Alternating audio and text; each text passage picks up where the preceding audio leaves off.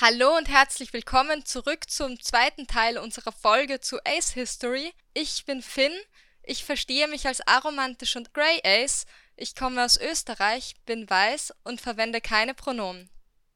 Hallo zusammen auch von mir. Ich bin JJ, ähm, komme aus der Schweiz und definiere mich als asexuell. Genau, und bevor wir jetzt weiter über die Ace History, Ace Geschichte reden, möchte ich die Inhaltshinweise nochmal anbringen.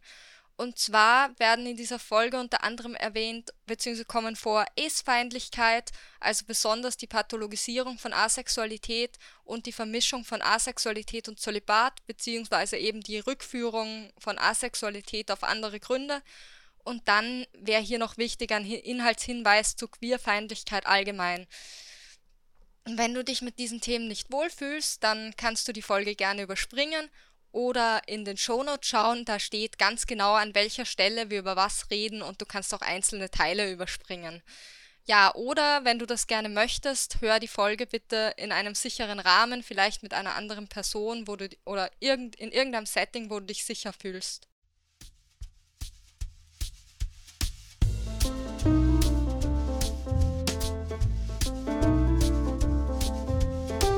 Inspektren der Podcast aus der deutschsprachigen aceback Community.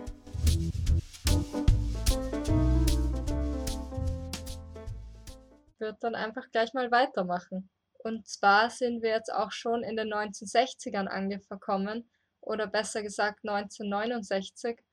Und zwar schreibt der Anton, Anton Sandor LaVey, das ist der Gründer der Church of Satan, also symbolischer Satanismus, ähm, der schreibt da die satanistische Bibel und erwähnt da unter anderem Asexualität.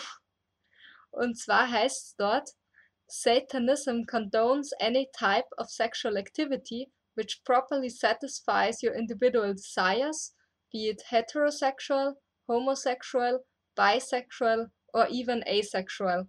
Also quasi, er sagt dann quasi, also quasi übersetzt, Satanismus billigt alle Arten sexueller Aktivität die eben das persönliche Verlangen befriedigen, egal ob jetzt heterosexuell, homosexuell, bisexuell, bisexuell oder auch asexuell. Und ein, kurz darauf ergänzt er dann noch, ähm, solange niemand involviert wird, der das eben nicht möchte. Genau, das finde ich schon ziemlich cool, diesen Gedanken, also dass ähm, Asexualität da in der satanistischen Bibel erwähnt wird ähm, was dazu noch zu sagen ist, ist aber, dass LaVey quasi die These vertritt, dass eben Asexualität, das ist bei ihm ein, ein Nicht-Vorhandensein von sexuellen Verlangen, ähm, eine Kanalisierung der sexuellen Lust auf andere Bereiche beinhaltet. Also, dass eben die Energie, die man da hat, auf andere Bereiche dann kanalisiert wird und dort rauskommt. Und spricht dann auch von einer sexuellen Vergeistigung bzw. Läuterung. Also ist quasi was Kathartisches. Ähm, und teilweise klingt es so, als würde LaVey da auch davon ausgehen, dass eine Person sich dafür entscheidet, asexuell zu sein, was ja auch etwas ist, was wir heute jetzt vielleicht nicht mehr so sagen würden. Ähm, und dann schwingt aber auch wieder ein and daneben auch wieder mit, dass als wäre LaVey es bewusst, dass Asexuelle sich nicht dafür entscheiden, sondern dass Asexualität ein inhärenter Teil der eigenen Person ist. Also es ist jetzt nicht so ganz klar, wie er da, wie er das da sieht. Ja, dann haben wir noch etwas in den 1960ern, oder JJ? Oder hast du dazu noch was zu sagen? Ähm, nee, ähm, ich habe tatsächlich ähm, aus den 1960er Jahren, und zwar drei Jahre vorher, ähm, und zwar geht es um ein Urteil des deutschen Gerichtshofs und was äh, Bundesgerichtshofs. Und zwar geht es hier um eine, ähm, ich sag mal, um ein Gesetz in Anführungs- und Schlusszeichen, das vor allem verheerend ist für, ich sag mal, romantische oder alloromantische, asexuelle Menschen. Und zwar geht es ähm, darauf, da, darum, dass man ähm, wenn man heiratet, ähm, ein engagierter Beischlaf zur ehe ehelichen Pflicht gehört. Ähm, zwar kann man nicht verklagt werden, wenn man das ähm, tut oder äh, äh, wenn man nicht, ich sag mal, nicht engagiert ist beim Beischlaf, aber ähm, es, ähm, es ist trotzdem ein legitimer Scheidungsgrund und ähm, auch ein legitimer Grund, ähm, dass die anschließenden Unterhaltszahlungen nicht bezahlt werden müssen. Ja, und wir können hier auch gleich etwas zitieren, nämlich lautet der Text hier, tatsächlich dient die Ehe nach der geltenden Rechtsprechung und dem Paragraphen 1353 im bürgerlichen Gesetzbuch als körperliche Gemeinschaft auch der Befriedigung des Geschlechtstriebs. Also schon irgendwie, da wird quasi gesagt, ja, es gehört quasi in eine Ehe und das ist quasi Pflicht. Ja, und noch extremer ist dann der ähm, nächste ähm, Abschnitt, ähm, wo steht, ähm, welches Engagement der ähm, Bundesgerichtshof von Eheleuten fordert. Also das wird ähm, folgendermaßen definiert. Und zwar, also das stand in den Urteilsgründen dann von diesem einen Urteil. Es hieß dort, die Frau genügt ihren ehelichen Pflichten nicht schon damit, dass sie die Beiwohnung teilnahmslos geschehen lässt, so fordert die Ehe von ihr doch eine Gewährung in ehelicher Zuneigung und Opferbereitschaft und verbietet es, gleichgültig und wider Willen zur Schau zu tragen. Das ist quasi eine Aufforderung, wenn es dir nicht gefällt, dann tu gefälligst so, als würde es dir gefallen oder so. Ja, genau, und das ist schon fast wieder modern, je nachdem, wie man es dreht und wendet. Nein, also dieses, also dieser Gedanke, dass es zur ehelichen Pflicht gehört, den gibt es ja immer noch. Und was man hier, wir haben hier ja den Umstand, dass es dieses Urteil gibt, zeigt ja, dass es Menschen gab, die eben nicht engagiert waren, sage ich mal. Und jetzt kann man nicht behaupten, dass die alle asexuell waren, weil ich meine, es gibt viele Gründe, warum eine Person vielleicht nicht sehr enthusiastisch oder engagiert ist beim Sex. Aber es ist eben durchaus auch wieder ein Punkt, wo manche asexuellen Personen vielleicht sich auch wiedergefunden werden können.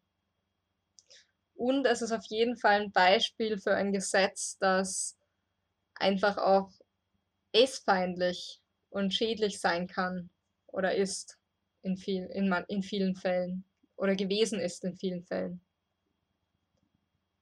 Auch weil das Urteil ja auch richtungsweisend war zu dem Zeitpunkt ja, es ist ja eigentlich dann soweit, ähm, wenn man, also wenn man sich nicht engagiert beim Sex, dann ähm, riskiert man einfach alles, was man hat.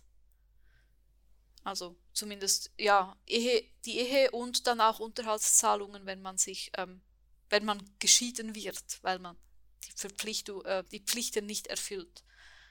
Also, und das konnte ja zu, ja, derzeit, je nachdem, schon verhängnisvoll sein gerade für Frauen, das war auch so die Zeit, wo die nicht wirklich oder zumindest soweit ich weiß in Europa oft nicht unbedingt so viel Geld verdienen konnten oder verdienten, um sich das Überleben gut finanzieren zu können. Ja, beziehungsweise so krass es ist, dass, oder so krass ich es finde, dass hier halt auch wirklich nicht nur Sex, sondern einfach engagierter Sex gefordert wird. Also quasi ich meine, für mich klingt das so wie eine Aufforderung, ja, dann täusch halt einen Orgasmus vor oder so. Ähm, so krass ist es halt auch, dass überhaupt Sex in eheliche Pflichten fällt oder in partnerinnenschaftliche Pflichten, was, was eben wie gesagt auch ein Muster ist, das ja heute noch sehr normativ ist. Ja, was man hier auch sagen muss, ähm, wir sprechen so, als ob das schon ewig lange her wäre wäre, aber das war 1966, das ist noch nicht so lange her. Also meine Eltern waren da zwar noch jung, aber sie haben schon gelebt. Also es, es stimmt, es ist noch nicht so ewig her, dass es war.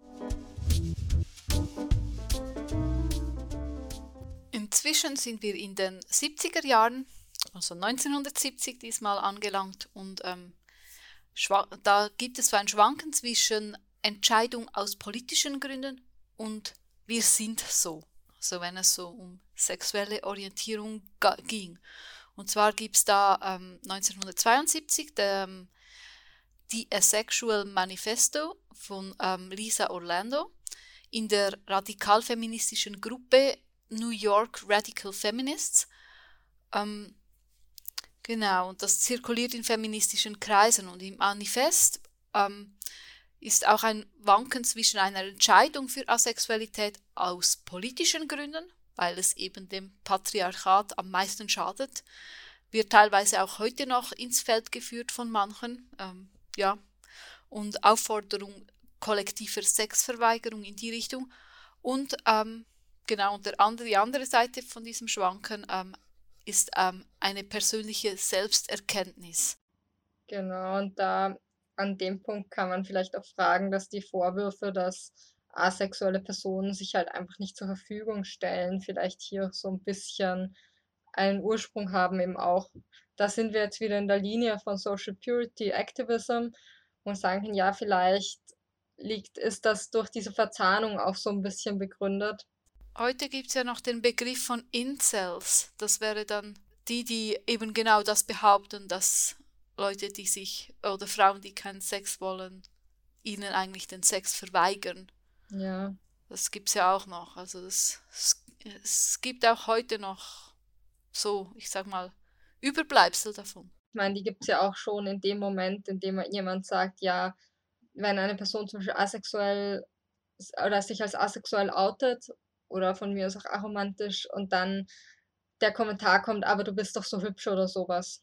In, oder ich meine, da hast du ja auch nochmal auch noch mal so einen Zugang von wegen, oder hey, du, oder du kannst doch nicht asexuell sein oder du sollst doch nicht asexuell sein oder sowas. In dem Moment hast du dieses Moment ja auch wieder drinnen, schon auf einer ganzen anderen Ebene auch. Ich sag nur, dass man gar nicht bis zu Incels gehen muss, um sich damit zu beschäftigen, dass das irgendwie, also dass das immer noch ein Thema ist, ein Stück weit. Was noch interessant ist an diesem Asexual Manifesto, ist, dass Lisa Orlando quasi Mythen aufzählt, ähm, die ihr zufolge das Patriarchat stützen.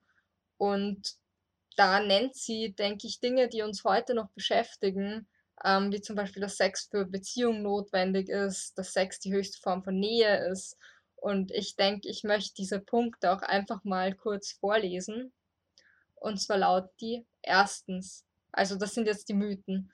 Erstens, Sex mit anderen Menschen ist unentbehrlich, weil der Sexualtrieb einen, ein starker Drang des Menschen ist und wenn dieser nicht befriedigt wird durch sexuelle Interaktion, entstehen Unzufriedenheit und möglicherweise Krankheit. Ja, das wäre was, was immer noch aktuell ist, denke ich. Dann zweitens, es ist wichtig, dass jede sexuelle Lust immer und oder sofort befriedigt wird.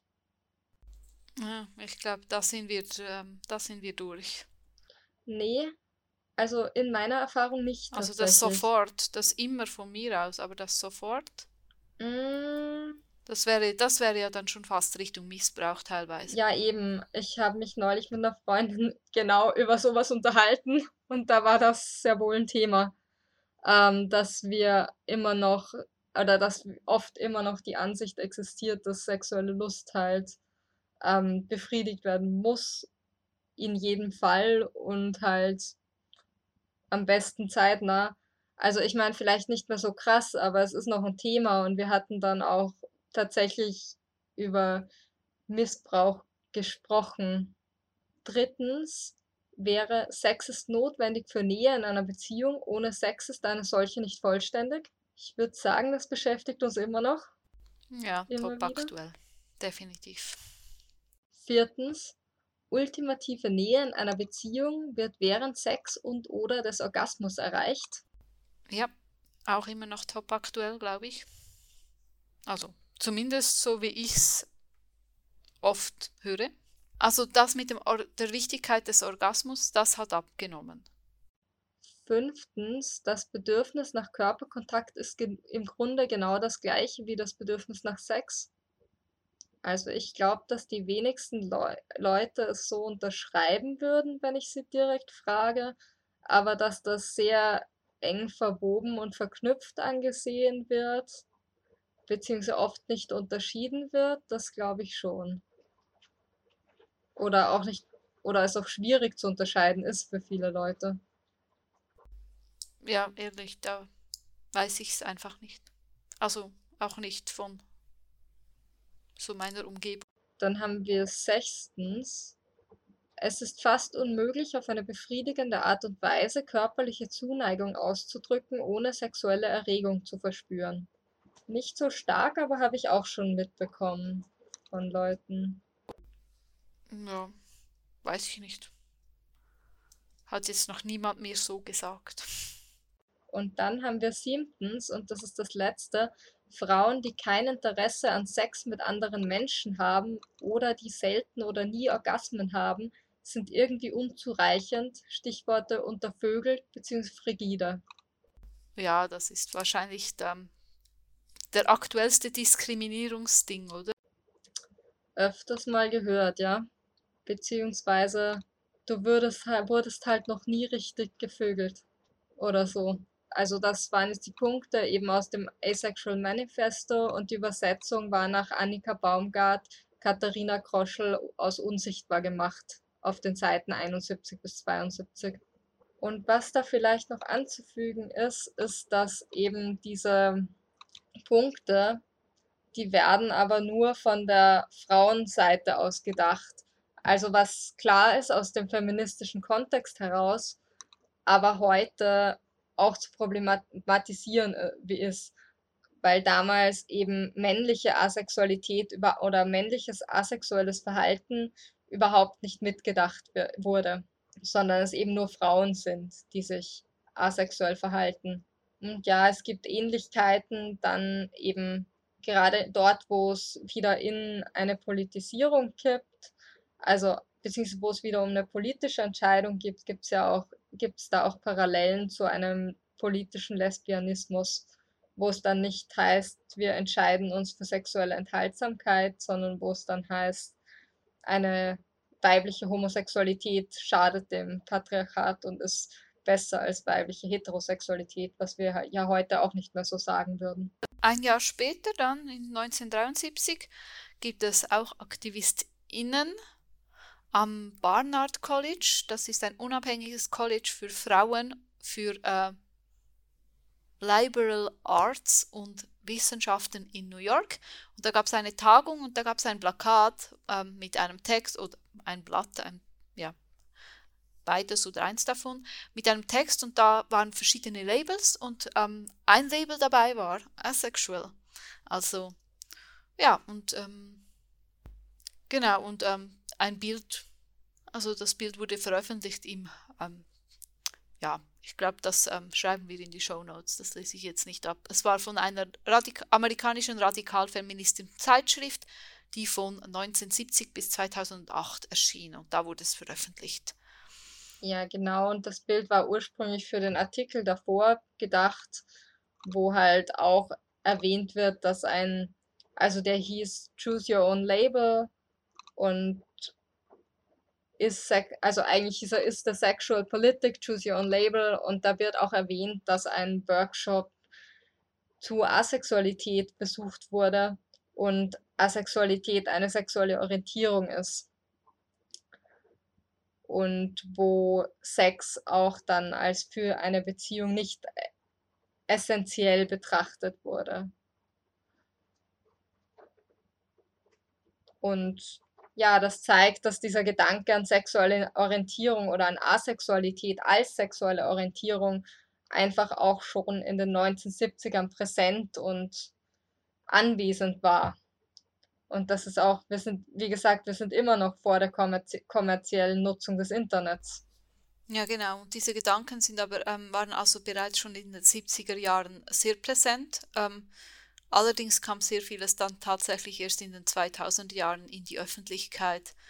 Also ähm, ja, und das zeigt eben, wie lange es denn dauert, wenn solche Randbewegungen dann, bis die wirklich ähm, auch in die Gesellschaft aufgenommen werden.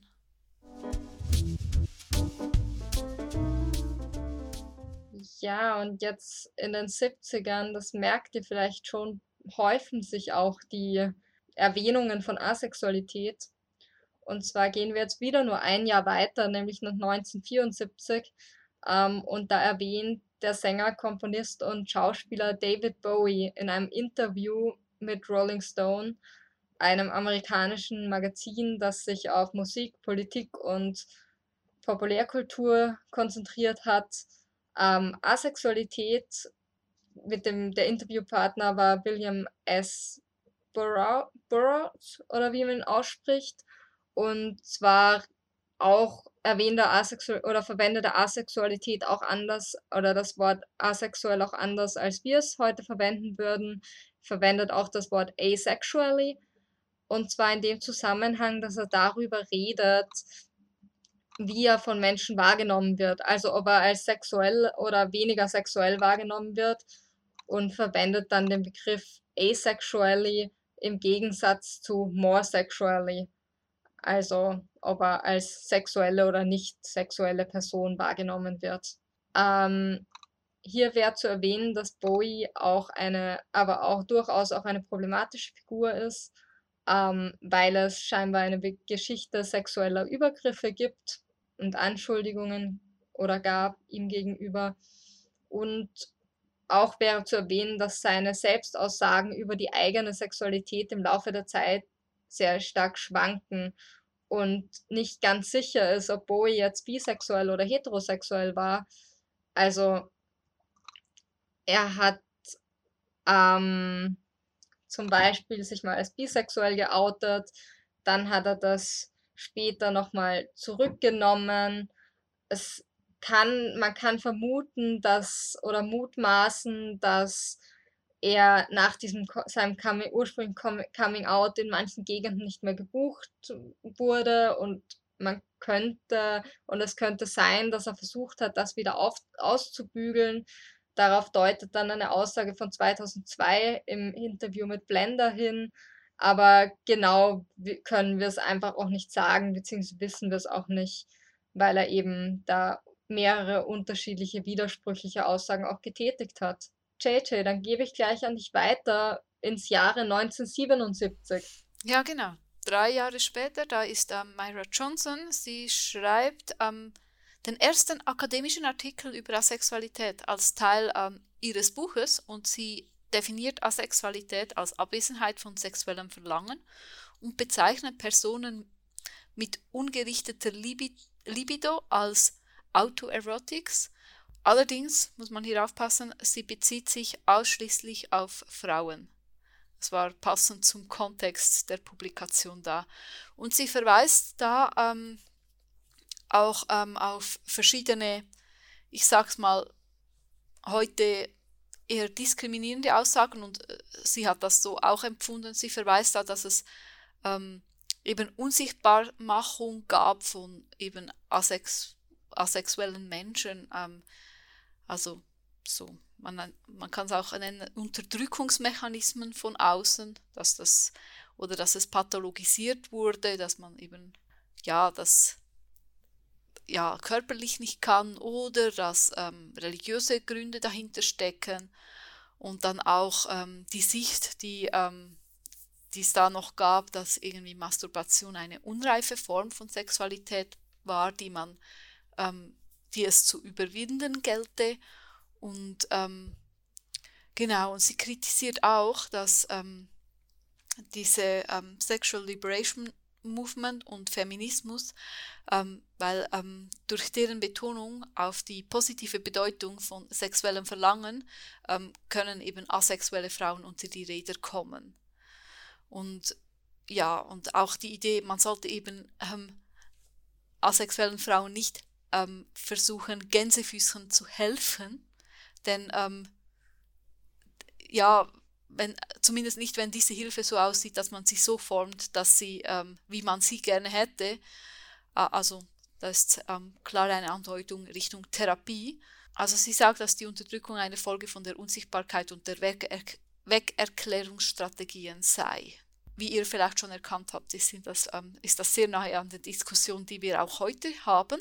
Und ähm, ja, es ist eigentlich beängstigend, wenn man bedenkt, das ist jetzt schon ähm, circa 50 Jahre her und es wurde da schon diskutiert und wir sind immer noch daran. Allerdings muss man sagen, ähm, ähm, wurde es damals innerhalb relativ geschlossener Gruppen mit wenig Einfluss auf das Denken der breiten Bevölkerung diski äh, diskutiert und ja, es war ein akademischer Diskurs und nicht in der Öffentlichkeit. Was ich noch sagen wollte dazu ist, dass wir den Text in dem Fall haben wir, sind wir nicht an den Originaltext rangekommen, sondern nur an Zusammenfassungen und wollte sagen, wenn irgendjemand von euch, die HörerInnen, den Originaltext hat oder gut kennt und uns auf etwas hinweisen möchte oder uns den sogar zukommen möchte, lassen möchte, dann ist das herzlich willkommen. Und weiter geht es dann 1979 gleich mit der Studie, ähm, oder beziehungsweise mit einer Studie in Advances in the Study of Effect von Michael D. Storms. Und zwar versucht Michael D. Storms ähm, aufgrund neuer wissenschaftlicher Erkenntnisse das kind, die Kinsey-Skala, also beziehungsweise das Modell von Kinsey, von dem wir vorher schon gesprochen haben, weiterzudenken beziehungsweise zu verbessern und mo zu modifizieren und macht daraus ein mehrdimensionales Modell. Und also das sind dann so vier Quadrate, so sieht das dann aus.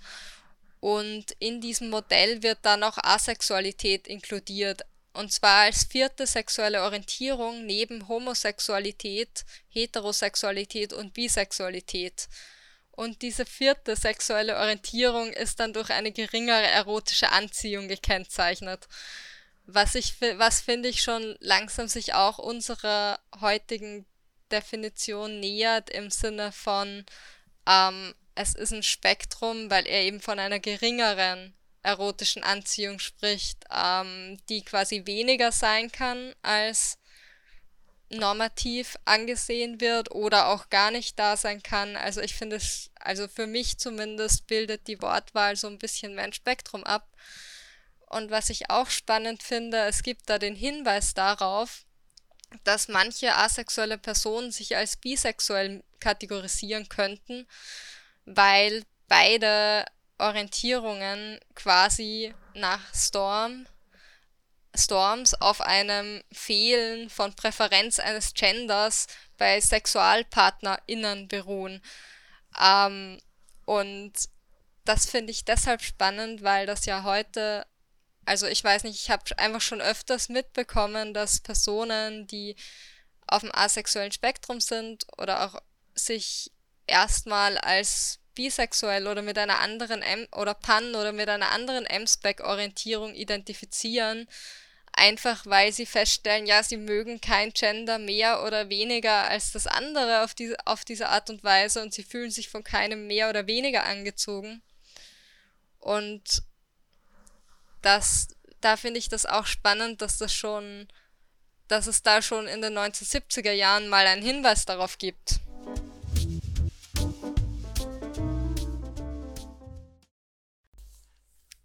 Inzwischen sind wir in den 1980er Jahren, und zwar 1983.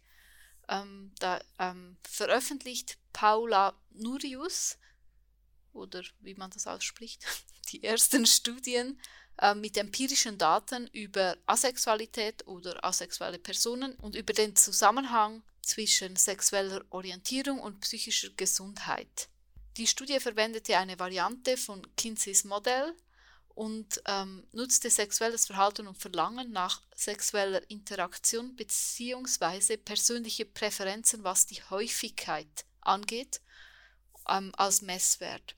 Und zwar gab es da insgesamt 689 TeilnehmerInnen und ähm, jeweils ein Wert von 0 bis 100 für Homo- und Heteroerotizism. Und ähm, da kam raus, dass 5% Männer und 10% der Frauen ähm, Werte unter 10 hatten und wurden ähm, so als asexuell, äh, asexuell gelabelt. Ja, es, ähm, man fand auch heraus, dass es eine Tendenz gab, dass asexuelle Personen eher unter Depressionen leiden und einen niedrigeren Selbstwert hätten. Allerdings war die ähm, Datenbasis dazu ähm, viel zu gering, um da wirklich etwas daraus zu schließen.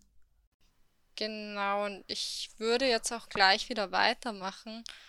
Und zwar gab es dann 1989 auch mal einen Auftritt von Asexualität bzw. von einer asexuellen Person in der Öffentlichkeit.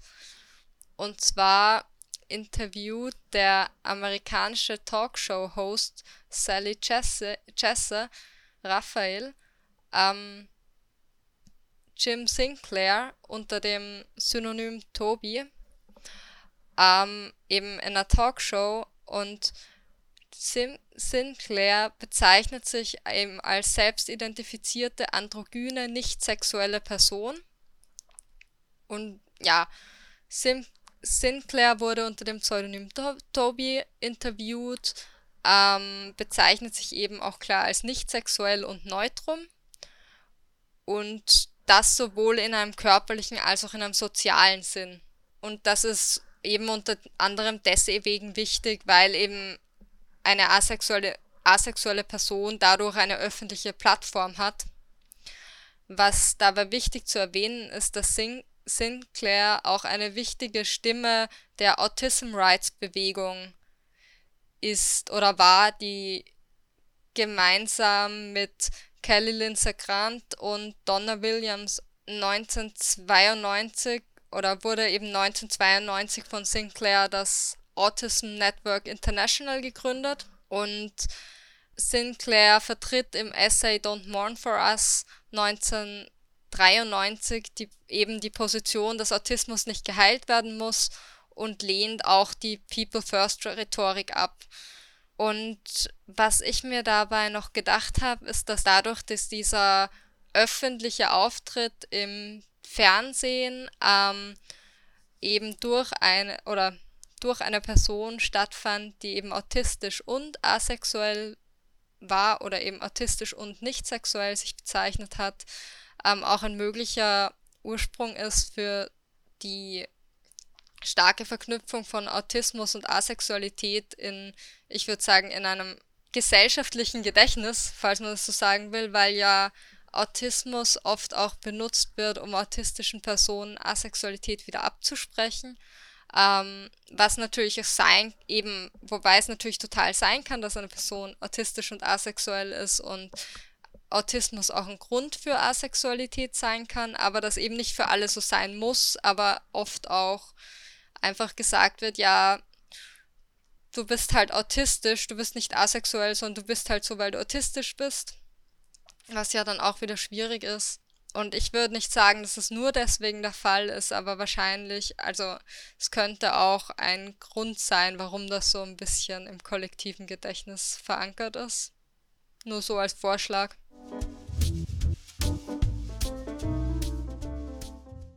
Und ich mache dann gleich weiter mit den 1990ern. Jetzt kommen wir, wir nähern uns in großen Schritten dem Ende von dem, was wir für heute vorbereitet haben. Und zwar erscheint 1993 das Buch Boston Marriages Romantic but Asexual Relationships Among Contemporary Lesbians. Das Buch war von e- Esther D. Rothblum und Kathleen A. Prehoney und die verwenden den Begriff asexuell im Sinne von nicht sexuell, sexuell enthaltsam oder eben nicht sexuell mit der Partnerperson interagierend. Also auch nicht ganz so, wie wir ihn heute verwenden. Und zwar ist das ein Vers beinhaltet dieses Buch ein Versuch, den Begriff Boston Marriages, von dem wir vorher gesprochen haben, also dem, aus dem 19. Jahrhundert, für zeitgenössische, also in den 1990ern stattfindende lesbische Partnerschaften zu reclaimen. Und in der Zeit hatten sich dann auch die Bedeu und dadurch hat sich auch die Bedeutung des Begriffs und eben dessen Stellenwert in der Community auch verschoben. Und zwar setzen sie sich über diesen Begriff dann auch, den sie dann eben für diese sexlosen lesbischen Partnerschaften verwenden, ähm, mit dem Problem auseinander, dass nicht sexuelle lesbische Partnerschaften, in denen es entweder nie Sex gab oder wo kein Sex mehr stattfindet, also wo es vorher Sex gegeben hat und jetzt nicht mehr, innerhalb der Community schambesetzt waren. Und über diesen Begriff geben sie, also über Boston, mit dem Begriff Boston Marriages, geben sie diesen Beziehungen, die dann eben ohne Sex sind, wieder einen Begriff und setzen die dadurch auch eben wieder legitim und validieren die wieder. Was ich eigentlich auch eine spannende Strategie finde irgendwie. Gehen wir weiter zu 1994 und zwar zu einer ähm, britischen Studie, in der Asexualität auch vorkam. Und hier wichtig, ähm, in der Timeline von Wikipedia ist das falsch. Und zwar wird da gesagt, dass das ähm, von Anthony Bo Bogart ist. Und ähm, allerdings ist das nicht so, sondern ähm, Anthony Bogart hat 2004 eine Studie veröffentlicht, in, dem, in der er sich auf die Studie von 1994 ähm, bezieht. Also die Studie von 1994 ist von N. M. Johnson und Jane Wadsworth, Kay Wellings und Julia Field und ähm, heißt Sexual Attitudes and Lifestyles. Und ja, und ähm, genau, in der Studie wurden 18.876 ähm, Personen zwischen 16 und 59 Jahren gefragt, und zwar ähm, aus England, Wales und Schottland. Und 4.548 davon erhielten ein längeres Formular als der Rest. Und 195 Teilnehmende wurden aus verschiedenen Gründen aus der Auswertung herausgenommen. Genau, und worum ging es da? Also es wurden Fragen zur sexuellen Anziehung gestellt ob man sich von einem oder mehreren Geschlechtern sexuell angezogen fühle oder ähm, von gar keinem. Aber hier Achtung, äh, aufpassen, das war ähm, ein binäres Geschlechtermodell, das verwendet wurde. Ja, und dann ähm, gab es hier ähm, die Angabe, die man machen konnte. I have never felt sexually attracted to anyone at all. Und da haben 57 männliche und 138 weibliche Personen das gewählt. 38 männliche und 63 weibliche Personen haben die Angabe verweigert, also Enthaltungen da. Genau, zusätzlich gab es dann ähm, noch Fragen zu Alter und den ersten sexuellen Erfahrungen, äh, zum Alter, das sie hatten, als sie die ersten sexuellen Erfahrungen gesammelt haben, dann zu den Anzahl sexuellen, äh, SexualpartnerInnen zu der Häufigkeit von Sexualkontakten oder von sexuellen Interaktionen, zum sexuellen Verhalten im Laufe verschiedener Lebensphasen, also damit ist Jugend- und Erwachsenenalter gemeint, dann zu Gesundheit, Religiosität, zum Familienstand, finanzieller Status, Bildungsstand und so weiter. Also so wie man es heute auch in Studien oft kennt. Zumindest kam da Asexualität ähm, so ein bisschen indirekt vor. Ja, jetzt sind wir schon lange an dem Punkt, wo es jetzt wirklich Studien gibt. Also was heißt lange, aber schon seit ein paar Jährchen, die wir gemacht haben. Ja, Internet gäbe es inzwischen auch schon. Genau, jetzt, jetzt nähern wir uns wirklich der Kommerzial Kommerzialisierung des Internets. Und das ist eigentlich auch das Ziel, das wir uns für die Folge gesteckt haben, oder? Zu zeigen oder darüber zu sprechen, wo Asexualität und oder das asexuelle Spektrum oder asexuelle Personen vor oder deren Spuren, die Spuren von Asexualität vor der weiten Verbreitung des Internets zu finden und wo man dann eben sieht, dass es keine Interneterfindung, kein Trend oder auch keine Begleiterscheinung einer jetzt übersexual äh, übersexualisierten Gesellschaft ist weil die, das gibt's ja, kommt ja auch immer wieder auf. Das habe ich auch schon ein paar Mal gehört tatsächlich. Aber wenn das so wäre, dann war die Gesellschaft vermutlich seit die, ist die ganze Zeit schon übersexualisiert. Ja, glaube ich auch. Also so. Und das Internet gab es viel früher, als wir wussten, oder wie? nee, aber ich glaube einfach, dass ähm, das, das, das, viel, das Sexualis, also keine Ahnung, aber das war ja auch geschichtlich. Man findet ja immer Zeugs darüber. Also ich glaube, die Gesellschaft war einfach schon über, äh, schon immer übersexualisiert aus ähm, Sicht von asexuellen Menschen. Ja, das vielleicht, aber ich, also ich meine, es ist halt immer auch die Frage, was man als Übersexualisierung betrachtet. Ich meine, wenn Menschen schreien, also Inhaltshinweis ähm, Queerfeindlichkeit, wenn Menschen schreien, dass ähm, die Erwähnung homosexueller oder von Transgender-Personen eine Frühsexualisierung der Kinder ist, wo wir wieder bei dem Vorband Kinder wären, ähm, dann ist halt auch, also dann ist Übersexualisierung nicht in dem Sinne gemeint, also da zeigt sich vielleicht, was Übersexualisierung auch für ein Begriff ist, denke ich.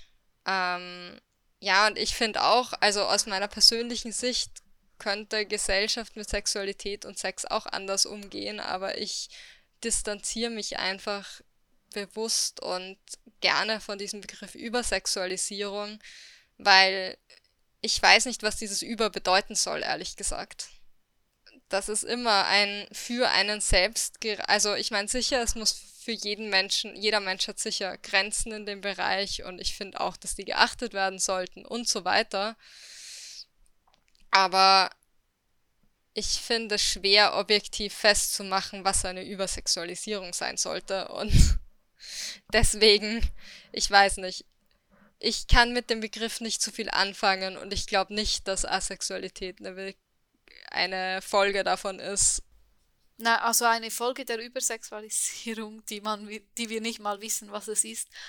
Nein, das denke ich auch nicht. Ich denke, ähm, das Einzige, was sein könnte, ist, dass die Bekanntheit da, ähm, davon ähm, oder die Wichtigkeit, dass es bekannt wird, ähm, einfach auch ähm, größer wurde, weil mehr darüber kommuniziert und gesprochen wird, sodass, ähm, sodass man das eben auch ähm, kommunizieren können möchte. Total, und da wären wir ja dann schon, oder das weist dann ja auch schon auf die nächste Folge, wo wir uns dann weiter mit der Geschichte von Asexualität und asexuellen Personen und der Ace-Community dann auch wirklich beschäftigen, weil jetzt kommt es dann irgendwann mal zur Kommerzialisierung des Internets. Menschen können sich vernetzen, sich austauschen über ihr Erleben. Eine Ace-Community entsteht. Ja, das sind wir. Das war jetzt dann der Teaser für die nächste Folge, würde ich sagen.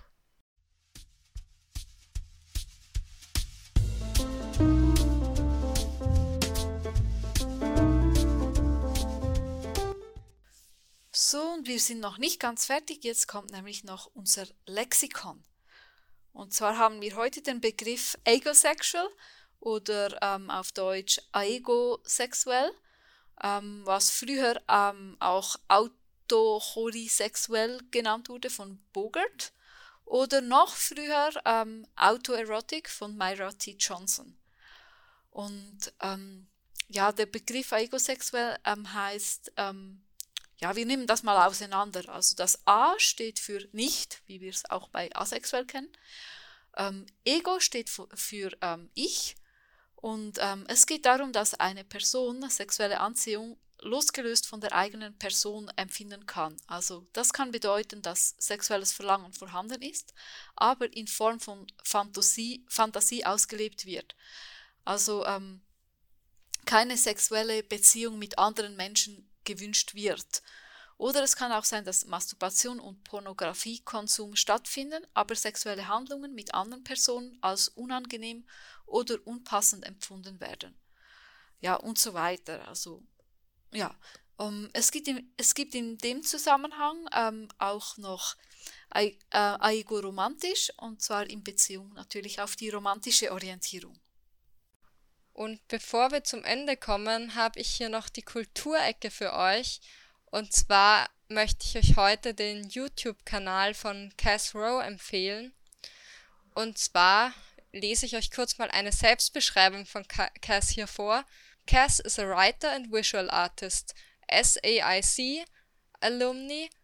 Kommentar Finn, das SAIC ist die School of Art Institute, ist das School of Art Institute von Chicago, and ghosts that haunts Los Angeles. They cry when they see dogs. 98.5% of the body mass is T. If you talk to them for too long, you will in inevitable have to hear about a lot of LGBT history and of course witchcraft. Ja, und über LGBT-History und queere Geschichte spricht Cass auch auf dem verlinkten YouTube-Kanal.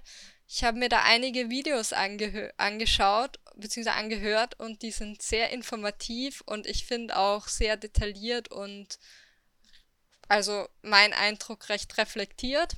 Ist alles auf Englisch, wie auch die Selbstbeschreibung, die ich gerade vorgelesen habe. Und ja, ich finde es auf jeden Fall sehr zu empfehlen und sehr interessant für jeden, der sich mehr für Geschichte und queere Geschichte interessiert. Ja, findet ihr unten verlinkt. Viel Spaß beim Anhören.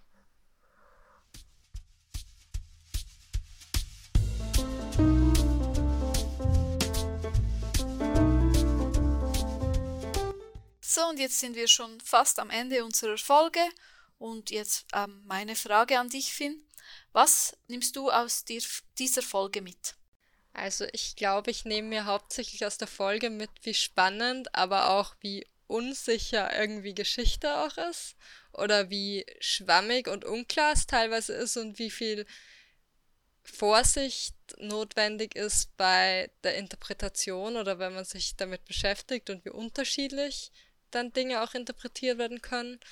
Ich meine, im Grunde wusste ich das schon vorher auch, aber ich glaube, es ist mir gerade da nochmal bewusst geworden und gleichzeitig, wie herausfordernd es dadurch äh, dann auch ist, eine Folge über Geschichte oder über Ace-Geschichte und Com Community-Geschichte oder Geschichte von Asexualität auch zu machen.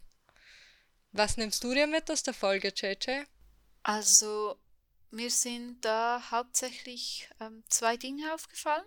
Das eine ist, ähm, dass ähm, irgendwie Frauen sich da immer zu helfen wussten irgendwie. Also es gab da viele Ideen, wie man dem Patriarchat irgendwie doch noch entkommen konnte ähm, oder wie man doch anders leben konnte, wie man sich finanzieren konnte, obwohl man weniger Möglichkeiten hatte, ähm, zu arbeiten, Geld zu verdienen oder so. Also es gab diese Lösungen eben mit diesen ähm, mit, mit der Golden Orchid Society oder was auch immer. Das fand ich sehr faszinierend, das ist das eine. Das ein, andere, was ähm, mir auch aufgefallen ist ähm, und ich ähm, eigentlich so nicht gedacht hätte, ist, es gibt zwar schon viel über Asexualität, aber es war eigentlich alles so irgendwie auf Frauen bezogen, wenn ich das so richtig im Kopf habe, also das Allermeiste ähm, hing auch eng mit Feminismus zusammen oder eben mit diesen Auswegen aus dem Patriarchat. Ähm, ja, und das ähm, finde ich ähm, zum einen irritierend. Also eigentlich finde ich es ja irritierend und andererseits frage ich mich auch, ähm, ja, wie ging es dann den asexuellen Männern? Aber ich kann mir auch vorstellen, dass die eben einfach besser alleine leben konnten und es deshalb einfach kein großes Thema war. Ja, zum, ja, zum einen. Zumindest haben wir nicht viel darüber gesprochen, aber vielleicht kennt ja jemand aus der Community da noch das eine oder andere Stück Geschichte dazu. Damit sind wir jetzt definitiv am Ende dieser, dieses Podcasts und damit würde ich mich zum Abschluss gerne bedanken für, bei allen Beteiligten. Und das waren beim Vorbereitungsteam das Tenna, Finn, Sal und JJ, also ich. Und ein wirklich großes Dankeschön hier an das Tenna und Finn, weil das war wirklich viel Arbeit, hier diese Quellen für die Geschichte zu finden.